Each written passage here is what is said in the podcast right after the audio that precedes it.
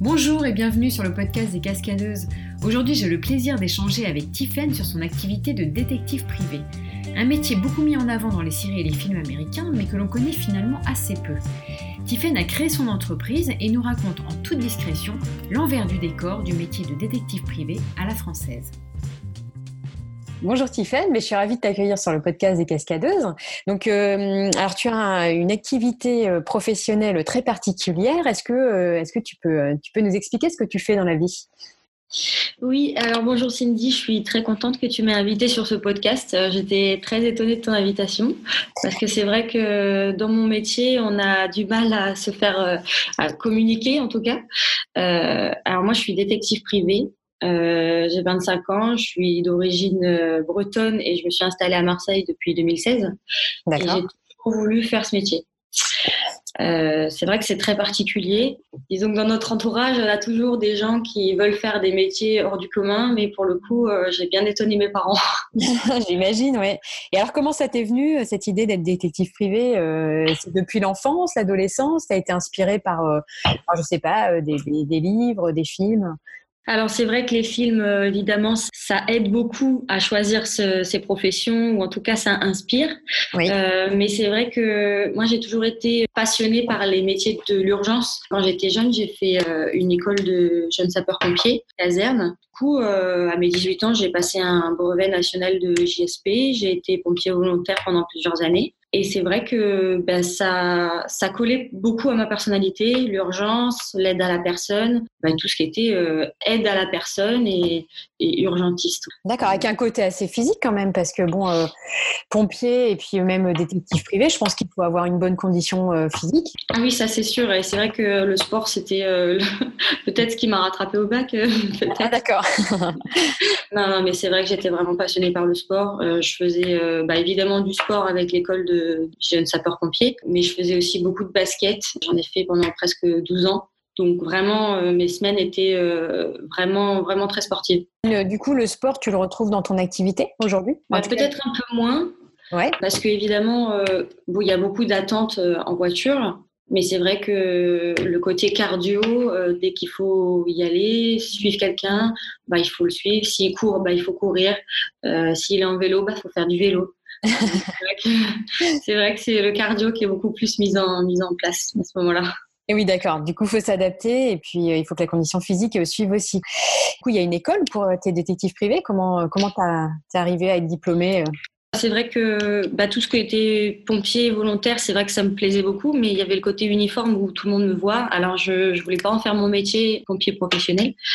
Donc, j'ai cherché quelque chose qui me convenait mieux ma vie professionnelle. Et donc, du coup, euh, je suis tombée euh, un peu par hasard sur l'école euh, qui est à Montpellier. Il y a trois écoles différentes. Il y en a une à Paris, une à Montpellier et une à Nîmes. La salle de Nîmes, c'est une, une fac. donc là, il faut déjà avoir un diplôme, au moins un bac plus 2 pour y rentrer. D'accord.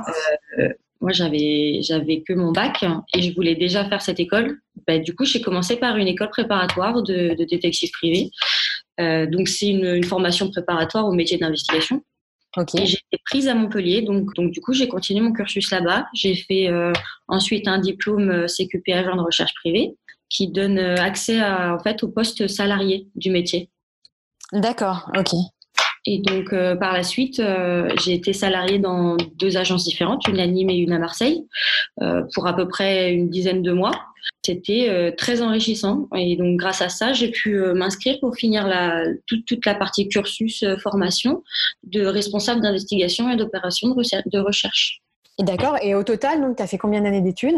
Alors au total, à peu près trois ans. évidemment, il y a des parties stages qui m'ont aussi permis de voir ce que c'était en vrai. Donc, tu as fait des stages avec d'autres détectives privés, c'est ça, dans d'autres dans agences?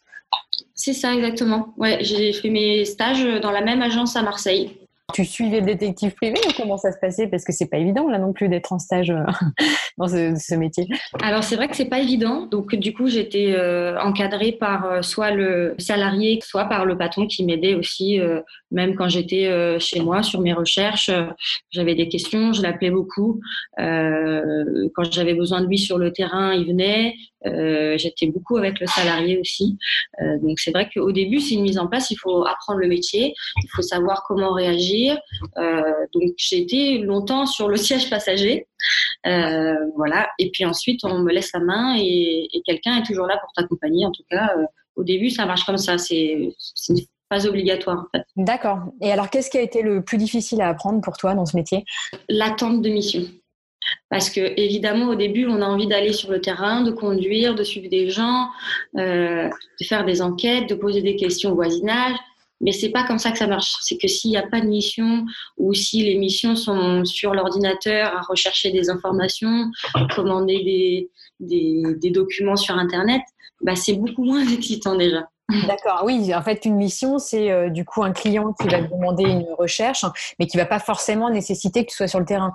Donc là, forcément, si tu es sur ton ordinateur, euh, c'est beaucoup moins drôle, quoi. Oui, c'est ça. Après, il y a toujours une partie où on se dit, bon, j'ai réussi à avoir l'info, euh, je suis contente aussi. Mais c'est vrai qu'au tout début, c'était ce qui était le plus dur pour moi, c'est de me dire, mais je, comment ça, je vais pas prendre ma voiture demain? C'est pas toujours le cas, c'est pas toujours comme ça qu'il faut marcher. Et alors, euh, quand tu fais des recherches sur Internet, tu as des techniques euh, particulières? Enfin, tu fais une recherche comme tout le monde sur Google, tu as, des sites où tu peux trouver des informations. J'imagine que vous avez des outils aussi alors c'est vrai qu'on a des outils qu'on se transmet un peu entre détectives. Euh, voilà, des sites qui sont plus ou moins bien faits, des fois des abonnements à prendre qui sont plus ou moins euh, euh, facilitants pour le travail et, qui sont mieux adaptés à nous. Mais on n'a on n'a pas de base de données comme les notaires ou, ou certaines professions comme les gendarmes. On n'a pas tout ça. Donc en fait c'est c'est notre, euh, c'est nos recherches à nous, c'est le, le, bouche à oreille entre détectives en fait. Alors c'est vrai qu'on a des sites qu'on connaît euh, qui sont plus adaptés à notre profession, euh, mais tout est libre, tout est sur Internet. Des fois on s'abonne parce que c'est plus facile d'avoir des informations si on, on s'abonne ou si on s'inscrit sur un site particulier. mais c'est vrai que c'est plus entre nous. Si des fois on a besoin d'entraide, on, on, contacte euh, un, collaborateur ou, quelqu'un qu'on connaît dans la profession qui va peut-être nous, aiguiller. Euh, mais c'est vrai qu'on n'a pas de base de données comme, euh, comme certaines professions où, ils ont plus d'informations. Nous, c'est tous les, tout, Google en fait qui est libre pour nous. D'accord, oui, d'accord. Et alors, est-ce que vous faites appel des fois à des cabinets, par exemple, de généalogie, bah, peut-être aussi des notaires, enfin, vers, des, vers des professions en fait qui pourraient vous apporter des informations supplémentaires? Ah oui, bien sûr. De toute façon, euh, c'est évident que nous, on ne peut pas non plus tout faire. Les généalogistes sont plus euh, euh, justement dans tout ce qui est recherche de personnes, ascendants, descendants, ils ont plus de bases de données. C'est vrai que pour eux, c'est plus facile. Et puis, ça me paraît normal que nous, on n'est pas forcément spécialisés là-dedans. Je sais qu'il y a des détectives qui sont spécialisés dans la recherche de personnes. bon, je pense que ça vient en fonction des missions, du temps.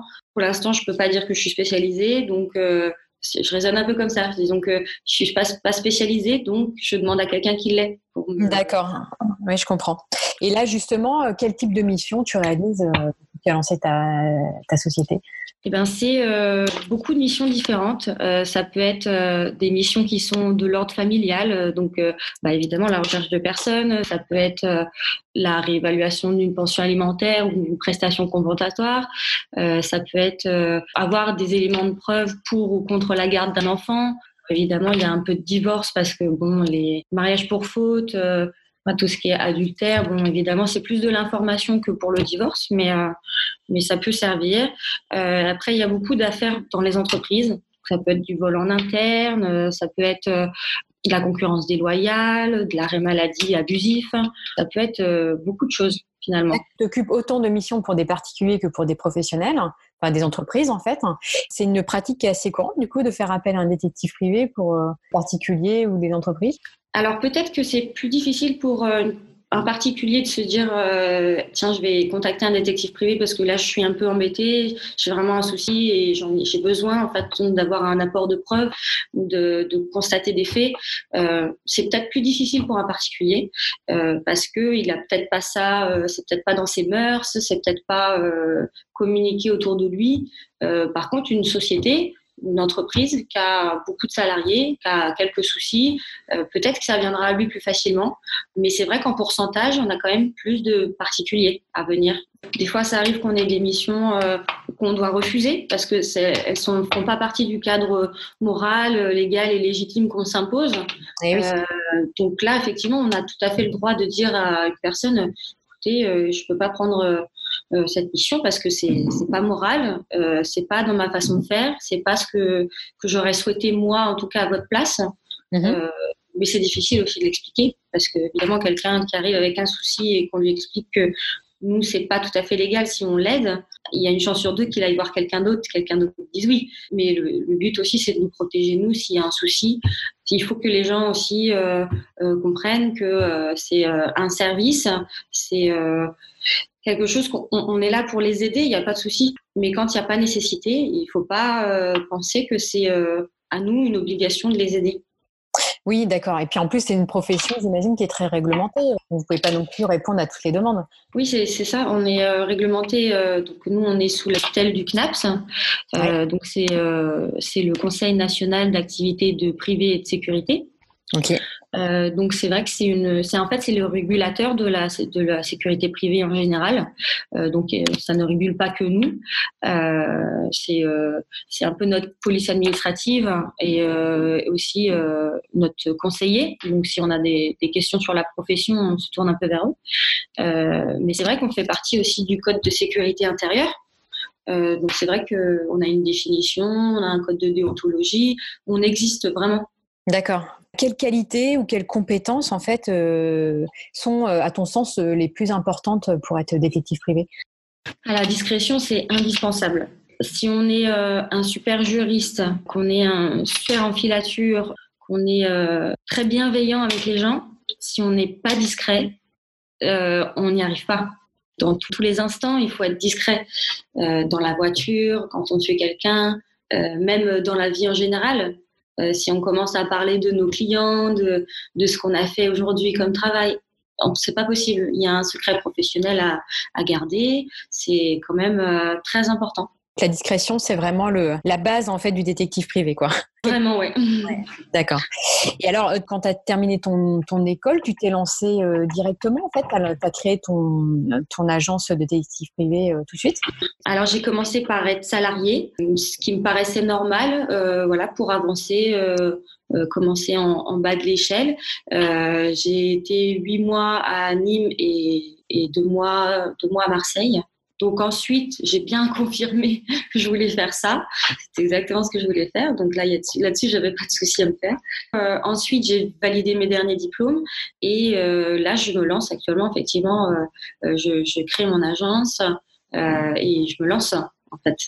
D'accord. Et c'est compliqué de, de, créer une agence? Est-ce que ça demande beaucoup de, de, de démarches administratives, une réglementation à suivre? Enfin, Est-ce que du coup c'est très euh, contraignant, plus qu'une société locative, quoi, en micro-entreprise par exemple? Eh bien oui, parce qu'il y a des agréments supplémentaires à demander. Moi, vu que j'ai travaillé en tant que salarié, j'ai déjà un, un, numéro de carte professionnelle. Okay obligatoire. Euh, donc ça, je l'avais déjà. Euh, par contre, il faut un, numéro d'agrémentation personnelle, donc euh, que j'ai demandé pareil au Conseil, Conseil national d'activité privée de sécurité, qui m'a délivré un, numéro qui me permet d'ouvrir une agence et me voilà garantir mon travail. une fois que l'agence est créée, il faut demander une, un second agrément pour l'agence. D'accord. Et là, du coup, tu as terminé euh, toutes ces démarches, tu as réussi à, à, tout mener? Eh bien, je suis dans l'attente du, du, dernier euh, Saint Graal, si je puis dire. Euh, voilà, j'attends mon, mon, autorisation de, de travail euh, voilà, j'en suis là pour l'instant. D'accord, bah, très bien. Justement, quand on crée sa société de manière euh, classique, on sollicite beaucoup son réseau, sa famille, ses amis, justement pour, pour avoir des clients, pour se faire connaître. Toi, dans ton cas, c'est un peu plus euh, compliqué, justement, pour les soucis de discrétion. Comment tu fais, en fait, pour, pour développer ton activité, trouver des clients? Alors c'est vrai que j'ai commencé par, euh, par parler autour de moi, mais surtout au niveau de, de mes confrères pour euh, travailler avec eux. Euh, mais c'est vrai que bah, pour mon agence, euh, pour travailler et avoir, avoir des clients, c'est vrai que j'ai commencé par des réseaux de, de femmes. En fait, j'ai commencé comme ça. J'ai essayé de rentrer dans des réseaux féminins de porteuses d'affaires ou de d'entrepreneuses D'accord. Après, c'est vrai que c'est des réseaux qui sont un peu fermés. Ça me permet de pas forcément me faire connaître par tous, euh, mais aussi de me faire aider dans la création, dans les, des fois les doutes que qu'on peut avoir au début. Voilà, c'est un ensemble en fait que j'ai décidé de, de, rentrer dans ces réseaux comme ça euh, pour me faire connaître et puis aussi pour me faire aider. Oui, je comprends, ouais, parce que bah, en plus la création d'une entreprise, c'est pas évident. Toi, tu es, associée ou pas? Alors, je suis toute seule dans ma société. Euh, par contre, je fais partie d'un groupe euh, que j'ai rejoint euh, donc euh, en, en, créant l'agence, qui est euh, Fides Investigation. La gérante, c'est euh, une amie très proche à moi, qui elle est installée en Bretagne, et on a toujours voulu travailler ensemble. Donc, on s'est dit plutôt que de faire du travail à distance ensemble, on va faire quelque chose vraiment ensemble. Donc on porte le même nom. Vous pouvez vraiment travailler main dans la main euh, quand euh, il y a une mission. Enfin, du coup, vous pouvez vraiment vous entraider. Voilà, c'est ça. Et puis c'est vrai que si j'ai un doute ou si je suis euh, euh, un peu coincée sur une mission, elle va m'apporter son aide, elle va me dire euh, comment elle aurait fait elle. Pareil pour moi, quand elle a des doutes, je lui donne mon point de vue. Si jamais on a besoin d'être à deux sur une mission, ça permet d'être à deux. Oui. Voilà. Des fois, c'est des petits plus, vraiment. Ah oui, j'imagine, ouais. Et puis, euh, effectivement, il y a des missions qui doivent demander euh, peut-être beaucoup de recherche et euh, il est nécessaire d'être au moins deux pour, pour pouvoir les faire. Quoi. Oui, c'est ça. Et puis bon, c'est vrai que on est deux cerveaux finalement, donc euh, ça peut, ça, ça aide beaucoup certaines certaines fois. Ouais, c'est sûr. Et alors, est-ce que tu aurais une anecdote marquante euh, à raconter en fait sur euh, dans ton vécu professionnel? Alors j'en ai, mais c'est vrai que c'est vrai que ce qui est le plus marrant, c'est souvent quand on suit quelqu'un ou que la personne se, se stationne euh, voilà sur un parking ou sur euh, sur une grande une grande allée souvent les gens cherchent leur voiture. Et moi je suis là je, mais elle est là elle est là ta voiture. Je sais où elle est. Et la personne cherche la voiture pendant 10 15 minutes. Et je me dis mais mince mais moi je sais où elle est ta voiture. Des fois toute seule je rigole parce que je me dis mais mince, moi je sais où elle est. voilà, sauf que je peux pas euh, venir te voir et te dire, bah tiens, elle est là. ça, ça, et ça c'est vraiment drôle. Mais euh, dans ma vie perso aussi, je veux dire, euh, c'est tout bête, mais des fois je me prête au jeu, je me dis, allez, je, je, je me lance juste pour, euh, juste pour rigoler. Quoi. Mais c'est vrai qu'une fois j'étais à la recherche d'un appartement et euh, j'avais rendez-vous pour visiter. Et en fin de compte, ce que je savais pas, c'est que quelqu'un d'autre aussi venait visiter en, pour louer en même temps que moi. Bon, je l'ai vite compris parce que j'ai vu qu'on était deux à attendre devant la même résidence, donc euh, j'ai vite compris qu'on allait être deux. Mais cette personne en face de moi, elle m'a prise pour l'agent immobilier. D'accord. je me suis dit, allez, pourquoi pas? Alors j'ai dit oui, c'est un appartement. Alors, je commençais à décrire ce que je savais finalement sur l'appartement. Et la dame elle me posait des questions. Puis quand je ne savais plus répondre, j'ai fini par lui dire bon, écoutez, en fait, je suis comme vous, je viens le voir et juste, euh, je me suis lancée parce que vous me posiez des questions. Mais euh, d'accord. Mais... Elle l'a bien pris du coup, ça va? Oui, bien sûr, bien ouais. sûr. C'était histoire de cinq minutes, mais c'est vrai que c'était drôle parce qu'elle m'a dit ah, je pensais vraiment que vous étiez l'agent immobilier. Ah oui, donc tu as réussi à la bluffer, c'est bien. Oui, parce que ça, mais il faut, du coup, c'est vrai que c'est quelque chose que tu dois travailler, quoi. Euh, jouer parfois des rôles euh, pour être crédible. C'est souvent des petits rôles qu'on prend parce que on peut pas se permettre de se faire passer pour euh, pour des fonctionnaires ou voilà, tout ça c'est interdit complètement. D'accord. Donc c'est juste des toutes, des toutes petites adaptations en situation pour laisser croire en fait que tu fais voilà. autre chose que ce qui n'y paraît, quoi. Voilà, c'est ça. Après, euh, dans notre profession, on a le droit de ne pas dire qui on est. Donc, c'est vrai que si jamais euh, quelqu'un me, me, voit dans la rue et me, dit oui, vous me suivez, eh ben non, non, je suis une personne qui est sur la voie publique, euh, qui marche, qui a tout à fait le droit d'être là. tant que je respecte les lois déjà de, tout le monde, j'ai aussi le droit d'être là comme vous. Quand tu as créé ta société, comment ta famille a, réagi euh, Est-ce qu'ils t'ont encouragé? Est-ce que tu as été encouragé aussi par euh, ton entourage? Est-ce que tu as été un peu euh, aidé? Parce que c'est vrai que c'est, comme tu disais, c'est beaucoup de démarches. C'est pas évident de créer sa société. Et euh, des fois, on est content d'être entouré euh, par ses proches. Alors c'est vrai que ma famille m'a vraiment soutenue. Euh, ma sœur et mes parents, c'était euh, vraiment une révélation un peu pour eux parce que c'est vrai qu'ils connaissaient pas ce métier, euh, mais ils ont tout de suite compris parce que c'est vrai que ça me collait très très bien. Euh, donc c'est vrai qu'ils m'ont vraiment beaucoup aidé euh, moralement évidemment dans mes démarches, dans dans les conseils qui pouvaient m'aider, dans les conseils qu'ils pouvaient me donner, parce que mes parents sont, chefs d'entreprise, donc en plus de ça, ils ont un avis. Ils sont vraiment, euh, vraiment tous derrière moi. C'est vraiment plaisir. Euh, mes amis proches ont vite compris aussi. C'est aussi un métier qui doit prendre beaucoup de temps euh, en dehors des horaires classiques de travail. Hein. Donc j'imagine que de temps en temps, tu dois travailler le soir, le week-end, donc tu n'es pas toujours disponible pour tes proches ou tes amis. Et ça, il faut pouvoir leur expliquer aussi, non? Oui, c'est vrai. Après, c'est vrai que j'ai toujours été quand même indépendante. Donc, euh, bon, dès que je peux euh, voir mes parents, évidemment, euh, je le fais. mais c'est vrai que ils comprennent parce que eux-mêmes ont un métier très prenant et ils savent, ils savent ce que c'est de, de, travailler beaucoup. donc, c'est vrai que puis bon, moi, mes horaires, c'est vrai que j'ai du mal à les définir puisque c'est des horaires en fonction des gens. Donc, c'est vrai que s'ils commencent tôt le matin, bah, moi aussi. Et s'ils finissent tard, bah, moi aussi. Voilà, c'est vrai que. Mais ils comprennent vraiment. D'accord. Est-ce que toi, tu as l'impression d'apporter euh, d'apporter ta pierre à l'édifice pour euh, améliorer euh, la vie dans le monde actuellement?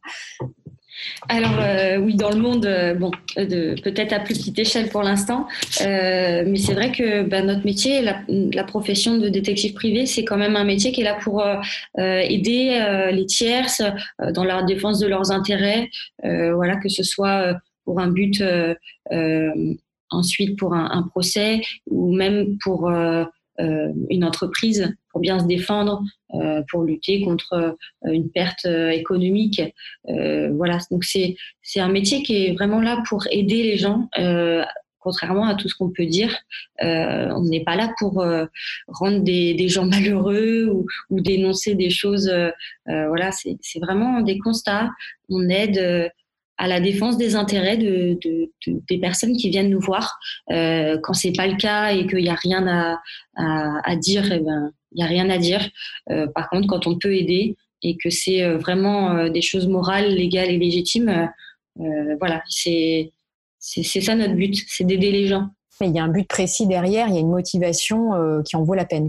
C'est ça. Et puis en plus, euh, bon, l'espionnage euh, est interdit en France, donc euh, je, je, me permets de, dire ça parce que c'est important. on n'espionne pas, c'est interdit. On fait de la lutte contre l'espionnage, par contre. Mais c'est vrai que ce sont des, des choses importantes et on, on, en parle peu, en fait.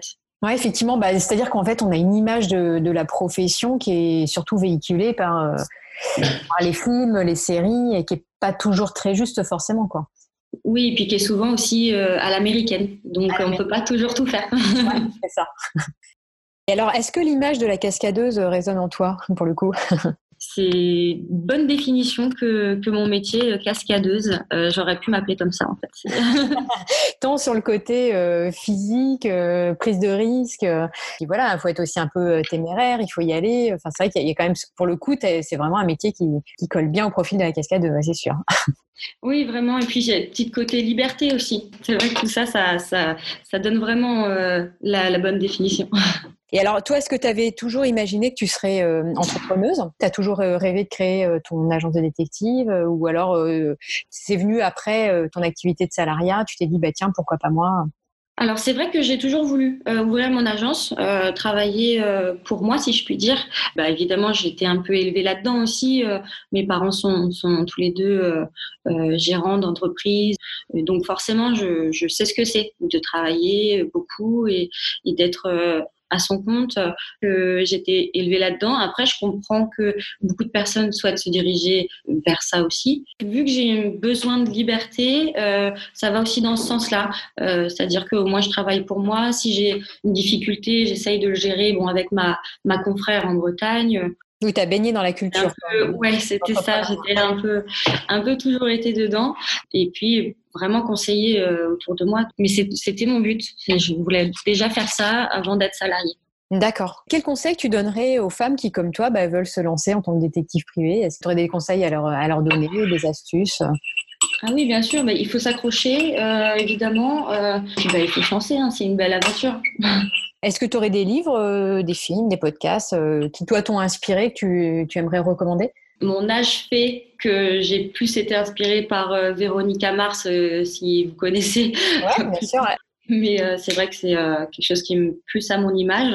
S'il y a le, livre Dans la tête d'un tueur, Jean-François Abgral qui l'a écrit. Ah, oui. Donc lui, il était gendarme. C'est une, affaire surprenante. Voilà, c'est sur l'affaire Francis Holm. Et donc bon, c'est un livre un peu difficile. Enfin, moi, quand on connaît l'affaire, c'est pas toujours, c'est pas du plus humoristique, on va dire, mais c'était très intéressant. Avec le point de vue d'un gendarme oui, c'est ça. Et puis c'est quand même l'enquêteur de l'affaire. Donc c'est vrai que c'était très intéressant de voir son point de vue, voir ses méthodes. Et puis euh, il écrit bien, donc c'est vrai que c'était euh, un super livre. Merci beaucoup, euh, Tiffaine, d'avoir pris la parole et de nous avoir expliqué ton métier. Je suis ravie de t'avoir accueilli sur, sur le podcast.